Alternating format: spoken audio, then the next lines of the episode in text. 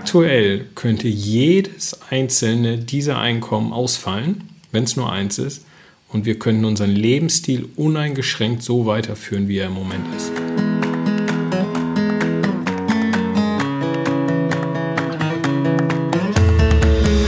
Hallo und herzlich willkommen im Meine Mäuse Podcast, der Finanzpodcast für die Familie. Mein Name ist Eva von Kinderleichte Finanzen und mit dabei ist wie immer auch Nico von finanzglück.de. Moin, moin. Wir sprechen in unserem Podcast über Vermögensaufbau für die Familie, für Geld sparen im Alltag, über die Altersvorsorge, über die ominöse Rentenlücke, passive Einkommensquellen, Versicherungen und letztendlich darüber, wie du mehr Zeit mit deiner Familie verbringen kannst.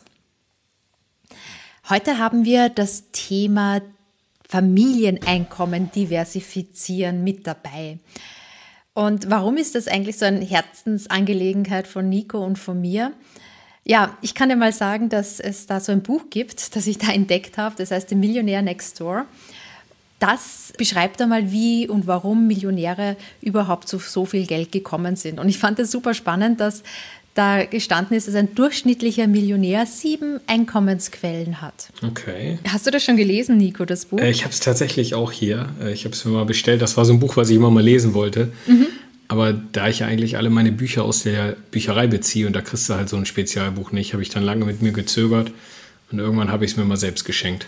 okay. Ist ein bisschen in die Jahre gekommen, aber hat irgendwie nichts an seiner Spannung verloren. Ja. Genau. So, das ist so mal das bisschen so ein Hintergrund, dass äh, sich ja auch sehr vermögende Leute halt nicht nur auf eine Einkommensquelle da konzentrieren. Aber warum ist das eigentlich so? Ähm, ja, also vielleicht noch mal einmal vorneweg. Jetzt müssen wir natürlich nachher auch mal gucken, Eva, auf wie viel wir kommen, ob wir da auf dem Weg einen guten Weg zum Millionär sind oder zur Millionärin. äh, am Ende teilen wir dann natürlich auch, was wir selber so an Einkommensquellen haben. Das schießen wir schon mal voraus. Aber generell ist ja das Thema Diversifikation, das hatten wir ja auch schon an, an verschiedensten Stellen. Und da gibt es ja dieses schöne Zitat von dem Harry Markowitz, Diversification is the only free lunch in investing.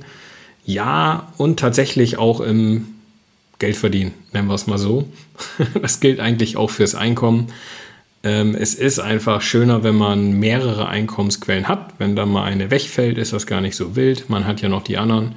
Und je breiter man das verteilt, desto schöner ist es eigentlich. Desto schöner ist es. Also wie sprichst du das dann an oder wie, wie fühlt sich das dann an, dass, dass es halt eine gewisse Sicherheit gibt oder dass du halt unabhängig bist von nur einer Einkommensquelle? Sei es jetzt, wenn der, der Chef oder die Chefin nervt, dann kannst du auch kurzfristig auf eine andere Einkommensquelle springen.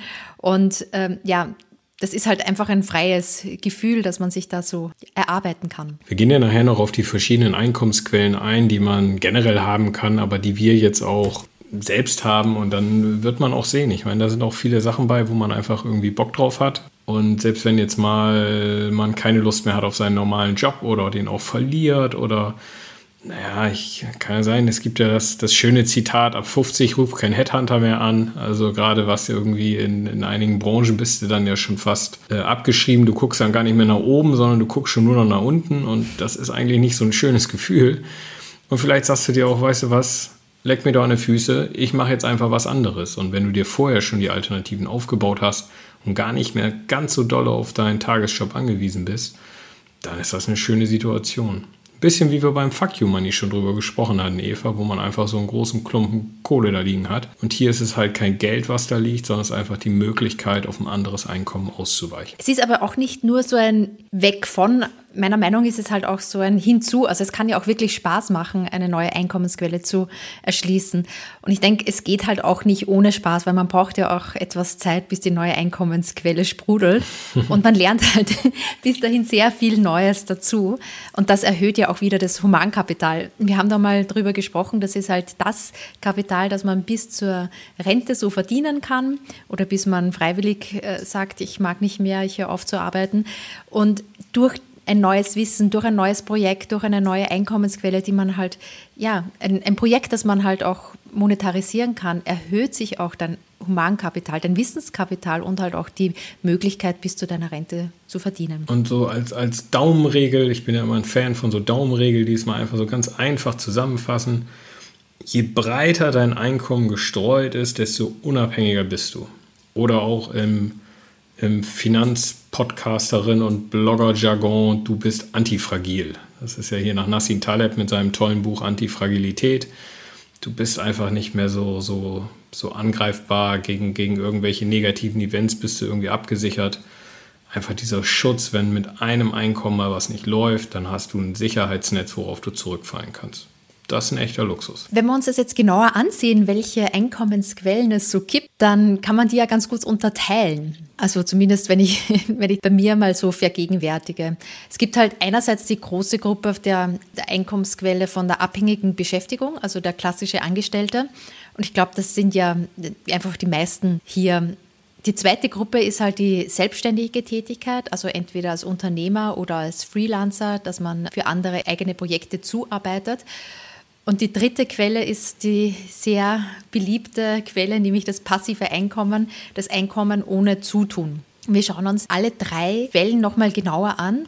Wobei ich halt auch sagen muss, es ist halt so eine, eine Grauschattierung. Also so ein passives Einkommen, ohne dass man irgendetwas machen muss, ohne Kapital vorher zu haben.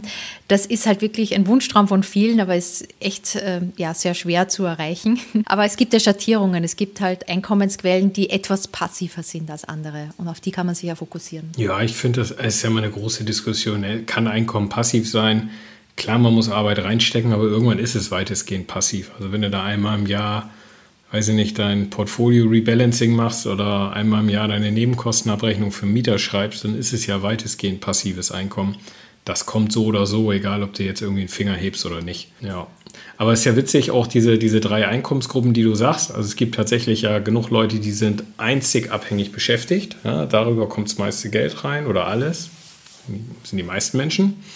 Dann gibt es viele, die sind komplett selbstständig äh, beschäftigt. Und dann gibt es wahrscheinlich auch noch den, den Kreis der Glückseligen, die von ihrem passiven Einkommen leben können, die, weiß ich nicht, 0,001 Prozent dieser Welt. Äh, der Trick wäre tatsächlich, wir gehen über diese ganzen. Also wir versuchen jetzt wirklich mal aktiv alle drei Dinge abzugrasen und unser Gesamteinkommen daraus irgendwie aufzubauen. Also zu der abhängigen Beschäftigung, da ähm, gibt es ja wirklich auch sehr, sehr viel zu sagen. Da könnte man nochmal eine eigene Folge machen, wie man da Gehaltsverhandlungen oder dergleichen angeht. Aber wenn man jetzt davon absieht und man sagt, was gibt es denn neben der normalen Tätigkeit für als Angestellter noch? Dann gehört da in diese erste Einkommensgruppe auf jeden Fall der Nebenjob, neben dem Hauptjob, den man so hat. Ja, das kann zum Beispiel das klassische Wissen sein, das man sich angeeignet hat und dann verkauft man das zum Beispiel über Kurse, über E-Books, äh, online. Oder man ist besonders talentiert in Templates oder Grafiken erstellen. Das sind alles digitale Produkte, die man nochmal auf anderen Wegen über einen Blog oder auch über einen YouTube-Channel zum Beispiel verkaufen könnte.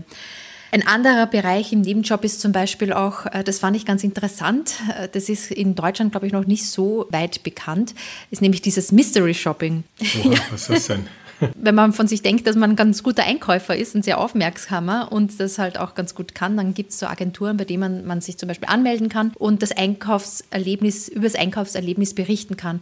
Äh, steht die Joghurtflasche da auch wirklich richtig, so wie der Supermarkt es angegeben hat? Oder okay. sind die Kleidungsstücke auch immer schön zusammengelegt? Und das kann man halt dann berichten, das wollen halt die Unternehmen dann auch gerne und die lassen sich das auch vergüten. Und ich sage mal, wenn man eh gern und gut einkauft und auch Lust hat, so Berichte zu schreiben, dann ist ist das halt auch eine ganz, ganz gute Möglichkeit als Nebenjob. Und was ich dann halt auch oft sehe, also was, was bei Eltern immer sehr, sehr beliebt ist, äh, wovon es aber sehr wenig gibt, ist halt diese äh, Betreuung von Kindern. Also wenn man da noch neben seinem Kind vielleicht noch ein, zwei Kinder vielleicht auch noch mit betreuen kann, dann sind da, glaube ich, sehr viele Eltern sehr happy und würden da auch gern das bezahlen. Ja, das denke ich auch oft, wenn mhm. ich mit meinen Kindern irgendwie eine ganze Woche verbracht habe. Ja, jetzt wäre gut, wenn da noch ein paar dazu kämen. Das wäre, das fehlt mir jetzt noch so. ja, genau. Aber was Nebenjobs angeht, also da gibt es ja die dollsten Dinger. Also da könnte man ja auch eine ganze Folge drüber machen, mhm. was es so an tollen Nebenjobs gibt für mich war immer faszinierend, wenn ich die Kameraden im Studium gesehen habe. Ich habe ja noch Diplom studiert damals. Da waren halt irgendwie die Kameraden im 22. Semester, die da noch rumeiern an der Uni. Und was die ja Nebenjobs hatten, was, da war der Kreativität keinen Grenzen gesetzt. Also das ist ja nichts, womit man jetzt später Rentenpunkte sammelt, aber man kommt mit Nebenjobs auch ganz gut rum. Äh, witzige Sachen teilweise und ich glaube, man hakt das dann ab und sagt, jetzt habe ich einen richtigen Job, jetzt brauche ich keinen Nebenjob mehr. Aber es sind ja auch Sachen, die vielleicht auch Spaß machen, wenn man es irgendwie hinkriegt, sein Hobby zu monetarisieren. Ist nicht mal ganz einfach, aber das klappt, glaube ich, öfter, als man denkt. dann ist da auf jeden Fall ein gutes Nebeneinkommen und seien es jetzt nur 400 Euro oder sowas als ja, 400-Euro-Job oder wie heißt der jetzt? 450, ich weiß es gar mhm. nicht. Die Minijobs, als, ja. Als, als Minijob und das investierst in ETF, dann hast du ein Rentenproblem gelöst irgendwie. Weißt du, das ist so, das reicht dann ja schon. Von daher, da muss man, glaube ich, ein bisschen offen durch die Welt gehen und da gibt es bestimmt was, was einem gefällt.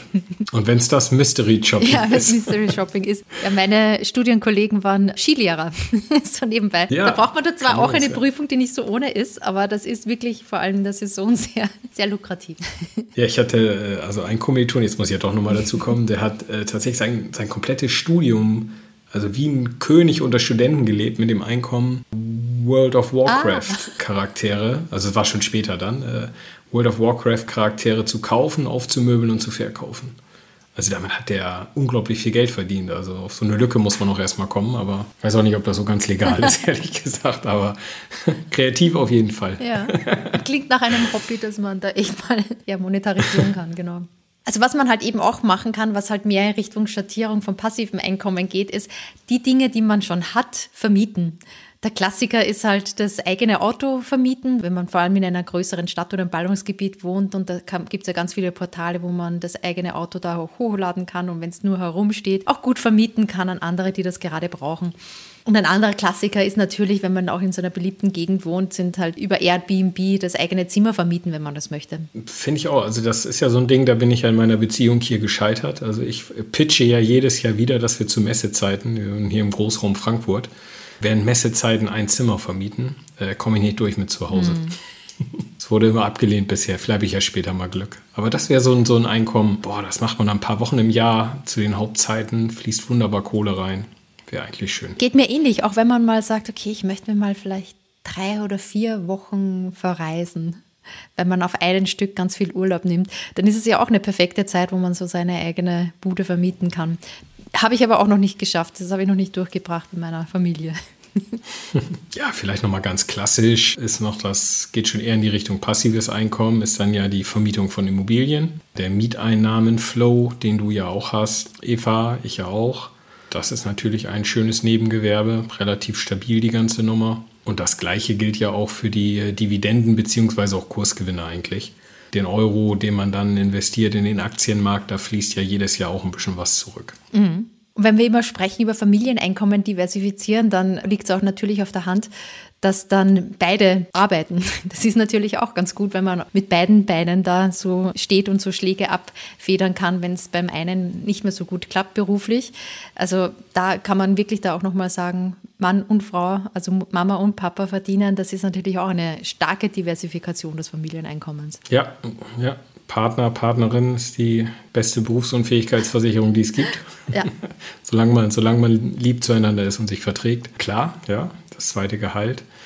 Sachen verkaufen, sollte man der Vollständigkeit halber mal sagen. Ich habe jetzt gerade, bevor wir diesen Podcast aufgenommen haben, eine Nachricht reingekriegt bei Kleinanzeigen, dass äh, jemand Interesse an unserem Puki-Fahrrad hat für 20 Euro. Mhm. Ich habe es schon wieder aufgegeben, dass es dann für den Preis weggeht. Ich bin dann immer relativ schnell dabei, den, den Preis dann so weit runter zu drücken, dass dann irgendjemand den Kram Hauptsache abholt. Mhm. Äh, aber sieht gut aus, dass wir es tatsächlich nochmal für 20 Euro loswerden. Ja, ich bin da auch großer Fan von. Also alles, was jetzt so Momox betrifft, mit Büchern oder DVDs oder dergleichen und eBay oder Amazon. Und das Tolle ist halt bei eBay Kleinanzeigen oder Coca, was du jetzt gerade gesagt hast, dass die Sachen auch noch abgeholt werden. Man kann zwar nicht so viel verlangen für das äh, einzelne Produkt, das sind dann meistens die Schnäppchen für die anderen, aber dafür werden sie halt auch abgeholt und man braucht weniger Platz, was ja auch wirklich wieder viel Geld spart. Ja, und auch einen einfach glücklicher macht. Ich bin da ja schon minimalistisch unterwegs, als einziger bei uns in der Familie. mein Kampf ist ja der, der ewige Kampf, den Keller leer zu kriegen oder leer zu halten. Und gefühlt kaum drehe ich mich einmal um, schleppt irgendjemand was in den Keller runter. Wenn die Kinder größer sind, wird alles besser. Ja, dann wird alles gut. so, was haben wir denn noch? Äh, wir haben uns vorher mal so ein paar Brainstorming-mäßig mal ein paar Sachen aufgeschrieben. Du hast die Steuererklärung hier ja. reingepackt. Ja, ich finde das immer erstaunlich, dass tatsächlich im Durchschnitt 1000 Euro für eine Steuererklärung drinnen sind, wenn man die auch dann wirklich macht. Aber tatsächlich machen es gar nicht so viele.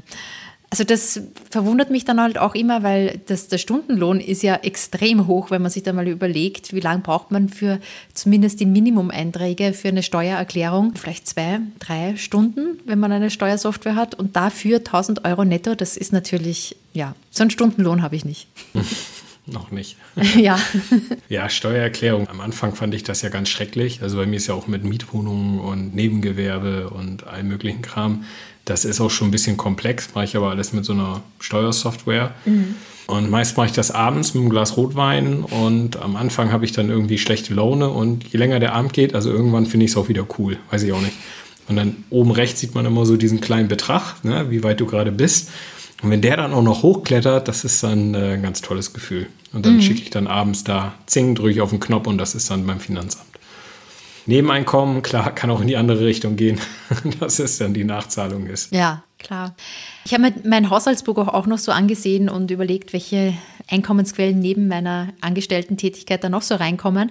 Und das war ja auch jahrelang, jahrelang, zwei Jahre lang, das Elterngeld. Und das hat mich auch total überrascht, als ich damals in der Elterngeldstelle in Hamburg auch persönlich vorsprachig war und dann noch so eigene Fragen geklärt habe. Die Dame, die mich da betreut hat, hat gesagt, schauen Sie da hinter mir, die ganze Schrankwand ist voll von Elterngeldanträgen, die noch nicht ganz bearbeitet sind, weil noch etwas fehlt von den Eltern. Teilweise jahrelang liegen die da rum. Und das sind ja wirklich pro Elterngeldantrag mehrere tausend, ja vielleicht über 10.000 Euro, die da einfach so herumliegen.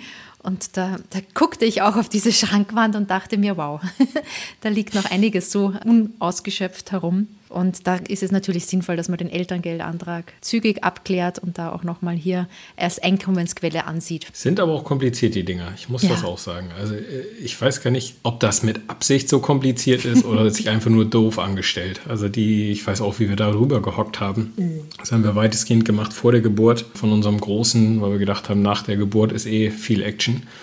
Oh, da haben wir ewig dran gesessen und mussten letztendlich auch hin und das mit denen klären. Also seltsam. Naja gut, aber stimmt schon, sollte man machen. Kindergeld, ein fantastisches Einkommen, steuerfrei 400, keine Ahnung wie viele Euro landen pro Kind auf dem Konto. Das ist schon eine grandiose Sache, muss ich sagen. Mhm. Das ist echt schön. Macht auch einen großen Unterschied, muss ich sagen. Gut, die kosten ja auch eine Mark 50, von daher. aber trotzdem. Ja, jetzt kommen wir ganz konkret dazu, was wir da so haben als Familieneinkommen. Jetzt nicht, ich glaube jetzt nicht in Zahlen genau, aber so mehr, warum, worum es sich handelt, also welche Einkommensquellen wir haben. Und Nico, magst du mal anfangen? Ja, ich habe jetzt tatsächlich mal durchgezählt. Ich habe 6 plus 3. Ach, mehr als der durchschnittliche äh, Einkommensmillionär. Ja, eigentlich, eigentlich so richtig 6, aber ich habe noch drei, aber ich weiß nicht, ob du mir die abnimmst, ob die gewährt werden. Ich kann ja mal, da komme ich am Ende zu. Ja, ich weiß, ich weiß. Also fangen wir mal an. Mein reguläres Einkommen ist jetzt ja nicht mehr so hoch, weil ich arbeite ja nur drei Tage die Woche, aber trotzdem noch das Haupteinkommen für mich und auch die Familie. Damit fangen wir mal an. Das ist so, ja, ich sag mal, damit kriegen wir das Essen auf den Tisch, die Miete gezahlt, nee, den Abtrag an die Bank, das kriegen wir alles noch mit dem Einkommen hin. Ähm, hinzu kommt das Mieteinkommen. Ich vermiete ja zwei Wohnungen in Berlin. Das ist die zweite Einkommensquelle. Die ist auch schön planbar gut. Da bleibt auch ordentlich was hängen. Also anfangs haben wir das tatsächlich so, hatte ich das so strukturiert, dass der Abtrag an die Bank plus Kosten und sowas mehr oder weniger mit den Mieteinnahmen identisch ist, also schnell abzahlen mit der letzten Refinanzierung als der letztes Jahr, nee, dieses Jahr, der Zins gesunken ist von 4 auf 0,84. Seitdem bleibt auch ein bisschen mehr hängen. Das war die Nummer 2. Nummer 3 sind ja die Dividenden und auch die Kurssteigerung, wenn man es so nimmt. Ähm, einfach die Gewinne, die unser ETF-Portfolio, was wir als Familie haben, also ich gemeinsam mit meiner Frau, was dabei rumkommt. Und das wächst jedes Jahr, das ist sehr schön. Und ich, ich stehe auch auf Dividenden wirklich, also auf die Auszahlung wenn dann vierteljährlich, meist dann zum Quartalsende da irgendwie Kohle landet, das kommt ja wie aus dem Nirgendwo, erscheint das einfach und sucht seinen Weg zu mir. Das ist schon eine feine Sache. Nummer vier ist das Nebengewerbe. Das wäre Finanzglück und vielleicht irgendwann mal der Meine Mäuse Podcast. Aktuell ja mehr Hobby. Der winkt mit dem Zaunfall. Das waren 1, 2, 3, 4. Dann kommt Nummer 5 das Kindergeld, habe ich schon gesagt, großer Fan. Und 6 würde ich mal dazu nehmen das Einkommen meiner Frau. Und dann wird es ein bisschen haarig. Weil dann kommt die Nummer 7, habe ich jetzt mein Eigenheim. So, und jetzt sagst du, hä? ein Eigenheim ist doch jetzt irgendwie kein Einkommen. Da muss man dann einmal um die Ecke denken. Wenn ich nicht mein Eigenheim hätte oder sozusagen der Ertrag, den mir mein Eigenheim bringt, ist die Mietersparnis. Ganz klar ist das ja, wenn man es abbezahlt hat, aber selbst jetzt ist das schon so. Und ob ich jetzt die Immobilie, die ich besitze, unser Haus an jemand anders vermiete oder an mich vermiete, macht ja eigentlich kohlemäßig dann auf dem Konto wenig Unterschied. Also es ist mehr Geld da als vorher. Von daher könnte man mit ein bisschen Kreativität das Eigenheim tatsächlich auch als Einkommen nehmen. Ich höre deinen kritischen Blick, Eva, deswegen habe ich gesagt, das nimmt sie mir garantiert nicht ab. Der wird gestrichen. Ja, nee, also ich würde es mal sagen, unter Vorbehalt bin ich da komplett bei dir. Also wenn du die Mietersparnis als, als Einkommen dann siehst, dann kann man das äh, so sehen. Das Wichtige ist, glaube ich, dass du das nicht gleichzeitig noch als Sparrate siehst. Also die Mietersparnis ah, ja, okay. sehen äh, von der Netto-Kaltmiete und gleichzeitig die Tilgung nehmen als äh, nicht Ausgabe für einfach Konsumausgabe, sondern halt auch Sparrate Rate, dann ist es, glaube ich, doppelt gemoppelt. Aber wenn es das jetzt nur als Eigeneinnahme siehst, spricht da nichts dagegen. Ja, für die heutige Folge machen wir das mal so. okay. so, dann kommt noch die Rente irgendwann dazu. Also auch das ist jetzt wiederum kein Einkommen im Moment. Aber ich weiß genau, irgendwann kommt der magische Moment. wenn dann meine gesetzliche und meine Betriebsrente auf meinem Konto landet. Das ist ein nachgelagertes Einkommen, das habe ich jetzt allerdings noch nicht. Deswegen habe ich es dann auch mal in die Plus. Und die letzte weiß ich gar nicht. Das waren jetzt 6 plus 2. Was bedeutet das für mich? Das ist ja schon eine ganze Menge. Da kommt jetzt wirklich aus vielen verschiedenen Richtungen, landet da Geld auf unserem Konto. Und ich habe mir die Zahlen vorher nochmal angeguckt. Aktuell könnte jedes einzelne dieser Einkommen ausfallen, wenn es nur eins ist. Und wir können unseren Lebensstil uneingeschränkt so weiterführen, wie er im Moment ist. Und das ist, glaube ich, das Wichtige. Ist es jetzt mein Teilzeitjob, der Teilzeitjob meiner Frau oder die Wohnung passiert irgendwas mit oder was auch immer, das Dividendenportfolio ist weg, Finanzglück wird eingestellt, was auch immer. Wenn eins davon wegfällt, das würde uns jetzt nicht einschränken. Und das ist auch tatsächlich diese Freiheit, die man sagen könnte, hey, wenn mir irgendwas davon nicht passt, da sind wir wieder beim Fuck You Money, da haben wir das ähnlich argumentiert, ich kann dann sagen, dann halt nicht. Das ist jetzt nicht so wild, dann mache ich halt was anderes. Dann, dann, dann investiere ich mehr Geld in mein Nebengewerbe oder ich äh, fange an, aktiver in Immobilien zu investieren oder was auch immer. Also dieses, ich bin nicht mehr angewiesen auf meinen Job, das ist wirklich das Schöne, was man hat, wenn man viele verschiedene Einkommensquellen hat. Und jetzt du. ja, Nico, ich bin so ganz ergriffen von dem, was du jetzt gerade gesagt hast. Genau. ich muss mich das geht kurz den sammeln. allen anderen jetzt auch so. ja, ich muss mich kurz sammeln. Ja, also ich habe mir das jetzt auch mal so vergegenwärtigt, wie viele Einkommensquellen ich habe. Ich komme nicht ganz auf 6 plus 3. bei mir sind es weniger. Was ich mir jetzt so überlegt habe, natürlich wie auch bei dir, ich habe halt die Mieteinnahmen von meiner Anlageimmobilie, da kommt aber halt eben auch der Kredit wieder weg. Also das ist derzeit halt so ein Plus-Minus-Spiel, aber es ist gilt natürlich auch als Mieteinnahme. Was ich noch habe, ist äh, der Blog. Da kommt auch ähm, ja über verschiedene Quellen halt, also bei kinderleichtefinanzen.de einiges rein, sei es jetzt äh, zum Beispiel über, ja, zum Beispiel über Affiliate-Links. Das behandle ich ja auch immer sehr transparent, dass ich mich da nicht beeinflussen lasse. Aber wenn mir ein Produkt gut gefällt, dann mache ich da halt einen Link und ein Sternchen dazu und dann bekommt man eine kleine Ausschüttung. Aber für denjenigen, der da draufklickt, also wenn du da draufklickst, musst du nicht mehr bezahlen. Bei uns ist es halt noch hauptsächlich so, dass meine hauptberufliche Angestellten-Tätigkeit das meiste Geld abwirft und äh, ja, mein Mann derzeit halt in Elternzeit ist. Also wir haben halt diese Diversifikation derzeit noch nicht, aber danach wird die wieder eintreten. Also wenn ich jetzt zusammenrechne, habe ich jetzt eins, zwei, drei, vier mit meinem Mann. Dann kommen die äh, Kursgewinne die Kursgewinne, die von meinem ETF-Portfolio anfallen. Ich habe ja einen tesorierenden ETF-Sparplan. Das bedeutet, dass ich ja keine Dividenden pro Monat ausgeschüttet bekomme, sondern die werden automatisch reinvestiert. Das bedeutet, dass ich eigentlich nur mit den Kursgewinnen arbeite und ich ja gerade so in der Vermögensaufbauphase bin. Von dem her passt es auch ganz gut. Manchmal helfe ich mir so dabei, dass ich mir überlege, okay, wie viel würde denn da im Jahr, wie viel könnte ich mir denn im Jahr denn entnehmen, wenn ich nur von den Dividenden leben würde? Und das ist ja immer so Pi mal Daumen zwei Prozent von meinem Gesamtdepot. Wenn ich das im Jahr entnehmen würde, dann wären das so circa die Dividenden.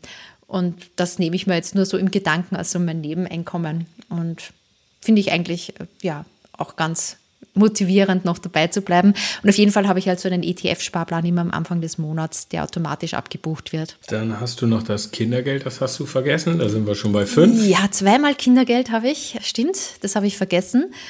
Und dann die, die auch so eine Ja-Quelle, die jetzt noch nicht da ist, ist die Rente. Die staatliche Rente, die könnte ich nämlich auch nochmal aufteilen in die Rente, die ich von Österreich bekomme, weil ich ja da auch ein paar Jahre gearbeitet habe. Und die Rente aus Deutschland. Dann komme ich so auch auf ungefähr sieben, ja, ein bisschen hingepasst. Sehr schön, da haben wir es doch. Ich glaube, die meisten von uns haben schon jetzt verschiedene Einkommensquellen. Aber behalte es einfach mal im Hinterkopf, wenn sich Möglichkeiten ergeben stell dich einfach noch mal breiter auf. Guck mal, ob du dein Einkommen noch weiter äh, aufteilen kannst. Das muss jetzt nicht zwangsläufig der Schritt sein. Ja, wie es ein bisschen bei mir ist ja, dass ich einfach meine Arbeitszeit reduziert habe und dadurch hat man dann automatisch auch mehr Zeit für, für Hobbys, die man dann auch monetarisieren kann aber einfach mal so ein bisschen gucken, wo kann man denn noch Geld verdienen, was macht mir Spaß, wo kann ich ja einfach nochmal ein paar Euro extra mit eincashen. Ich glaube, da gibt es eine ganze Menge. Wenn man sich mal darauf ein bisschen fokussiert, dann, dann findet man auch, glaube ich, schon was. Das ist ja ein wunderbares, ergreifendes Schlusswort nochmal, Nico.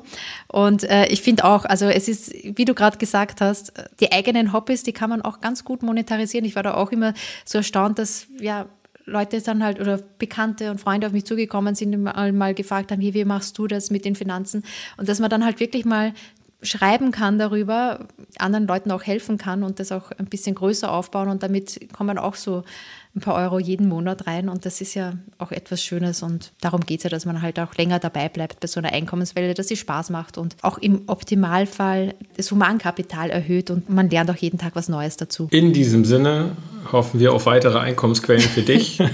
Mach's gut. Ciao. Ciao.